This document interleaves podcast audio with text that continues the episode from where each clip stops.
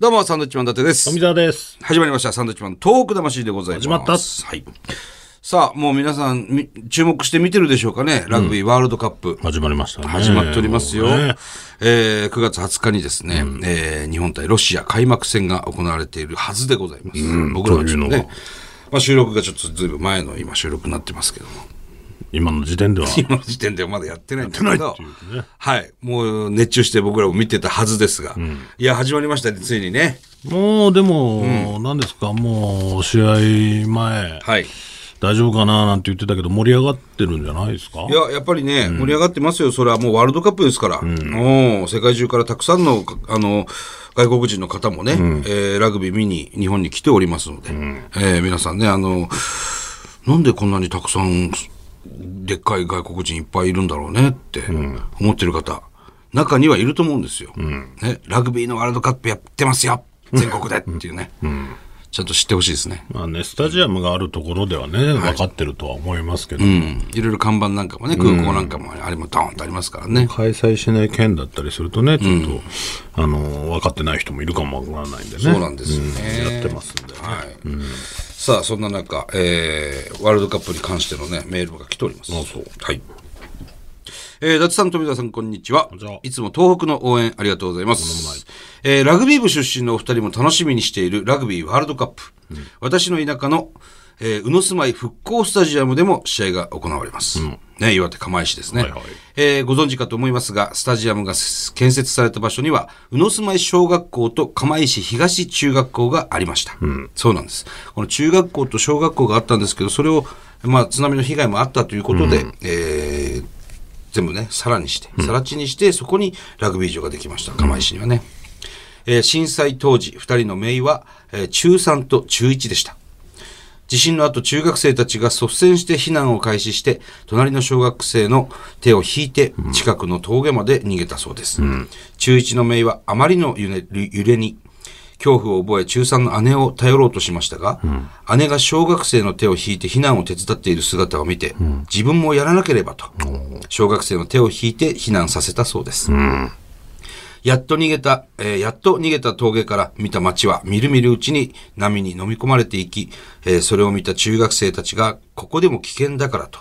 ここまで来ないという教師を説得して、もう一つ上の高い場所まで逃げ、えー当時、両学校にいた生徒全員が無事だったそうです。まあ、これがいわゆる釜石の奇跡というね。本当にね、もう普段からそういう、えー避難訓練だとか、もう徹底してやってましたから、釜石は。それを見て、大人が逃げたっていう、ねそうそうそうそう話ですから。素晴らしいですね、もう学校の先生にを説得して逃げてるんですすよごいですね。えーそんな場所で開催されるラグビーワールドカップでございます。みんなに楽しんでもらいたいです。えーそして、宇野住まいから山に20キロほど入ったところに、日本で一番がっかりする世界遺産があります。え橋の鉄鉱山という。星の鉄鉱山。はい。現存する日本最古の洋式航路跡なんですが、えーただ石が積んであるだけなので、がっかりする人が多いです。あえーでも、えー、遠野物語に登場したり、義経北港伝説など、えー残っている歴史豊かな神秘的な場所でもあるので、宇野住まい復興スタジアムに行った際には、どれだけがっかりするのか、足を運んでみてください、ということです。ラジオネーム、猿のふったちさんからいただきました。ありがとうございます。白のいいですね。ね、橋の鉄鉱山というね、ほう一番がっかりする世界遺産があるんだ。宇野住まいから山に20キロってなかなかですまあよ。まあ遠いですけどね。まあ入りますね、山に。 それ、それすごいがっかりしますよって聞いて、なかなか足は向かないですけども。まあまあちょっとうい映うのもあ像る写真なんかはなんかね、インターネットに出てると思いますが、うん、そういうのがあるんですね、まあだから世界から宇野住まいにも来るでしょうからねそうですね。こういう世界遺産があるんだっつって外,、外国の方が行く可能性はありますよ そうですよね。で、がっかりして。でがっかりして、これですかみたいなちょっとがっかりっていう言葉が流行るかもがっかりしましたわかんないですけどね。可能性はありますからね。さあ、あの、いろんなところでね、こう、ラグビーの試合ありますけども、あの、愛知県のね、トヨタスタジアム、そこのジャパン戦ありますから、はいはいそこで行われる、その芝ですね、いわゆる、そのトヨタスタジアムの芝は、ぜひ、あの、しっかり見に行ってほしいですね。あれ宮城県で作った芝ですからね。そうですね宮城県の山本町というところで被災地です。そこで作った芝、トレーラー50台ですか、うんなんか言ってましたね。すごい台数で運ぶうんだっつってね愛。知県に運んだみたいでございますので、ぜひね、そういうところまたこう、踏みしめて、ジャパン買ってほしいなと思いますよ。もう我々はその芝で遊んでますからね。もう乱発してますから、我々はね、先にね。あそこでサンドイッチマンが乱発したんだっていう目で見てもらえればね、まそたれ、ね。まあまあ日本代表が、の方がね、あの、気になりますけどね。まあでも代表の前にね、代表我々が遊んでるんだっていうのをね。そうですね。いい芝ですけどね。うんどうでしょうね、ジャパン。うーん、だからその、ね、そのいテストマッチの南アフリカ戦が、ね、南アフリカ戦でちょっとね結構やられてしまいました大か敗しましたからら、ね。ここで勢いつけてと思ってましたけど、まあでも、いろいろね、修正してくるのか、もうだから、なんだろう、手の内を見せてる、見せてないんじゃないのかなって、俺はちょっと思ってるんですけど、試合終わった後の、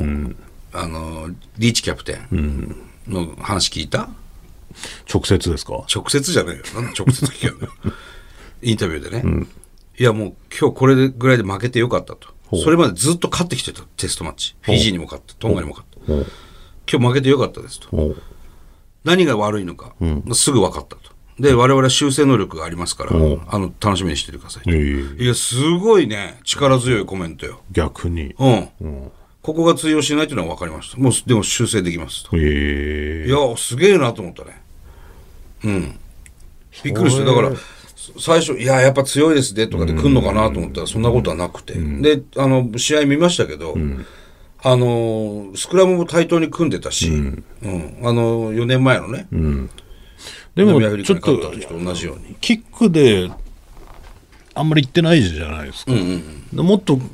キック使うだろうなと思ってたから、そんなにだからそこそういう攻撃の仕方は見せてないのかなっていう見せてないね印象でした見けせてどないねね。隠してんね、あれ。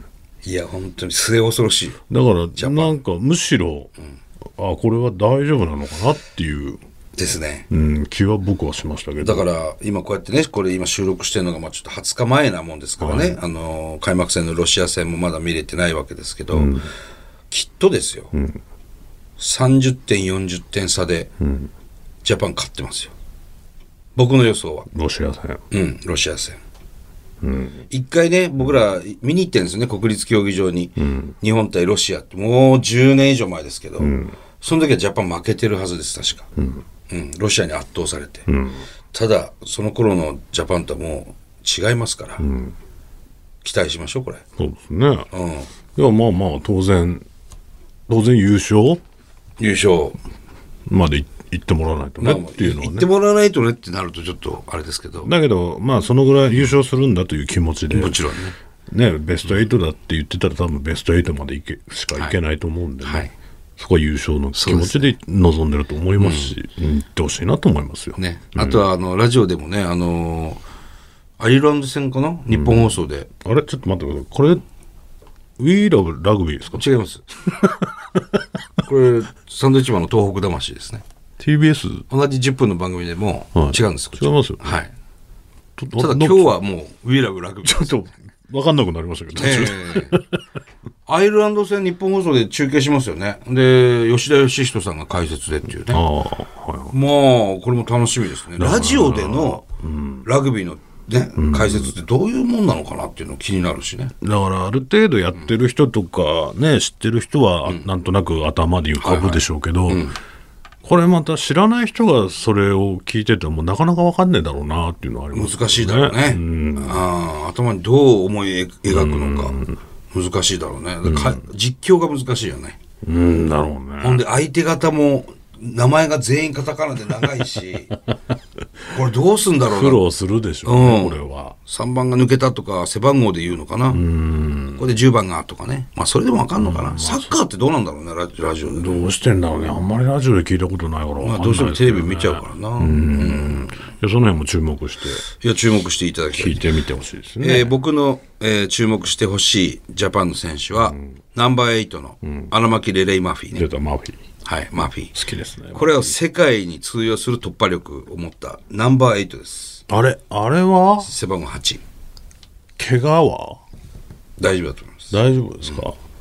南アフリカ戦でほら後半戦ちょっとすぐで、あのベンチ帰ってきましたけど、あれも多分大丈夫ですね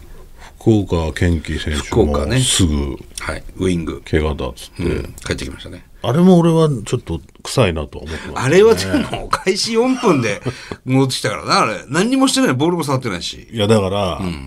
まあ当然それは出るうんふうに見せかけてやっぱ隠したいじゃないですか、じゃあ出さなきゃいいじゃん最初からそれでもそういうわけにはいかないじゃないですか。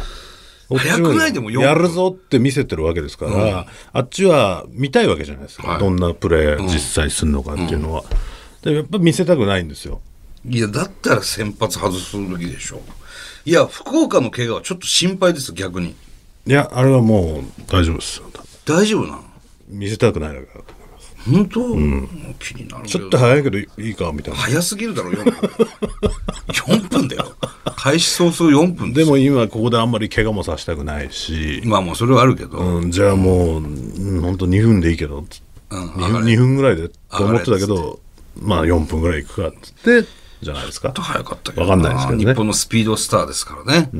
ぜひねそこも注目ですねそうですうんはいさあ、えーということでございますんで、えーラグビーワールドカップぜひ注目してみてください、はいもうそんなにね、え2ヶ月もかかりませんからねまあ、我々も、あの、フィジー、ウルグアイ戦、はい釜石、えー、釜石の住まい、行ってきますんでねにね、行くと思うんでね。うん、どんどん盛り上げていきたいと思います。さあ、この番組では東日本大震災に対するあなたのメッセージを受け続けます。はい。はがきの方は、郵便番号100-8439、日本放送、サンドイッチマンのトーク魂まで。メールの方は、サンドアットマーク 1242.com、サンドアットマーク 1242.com です。はい、たくさんのメールお待ちしております。それではまた来週です。バイビーさよなら。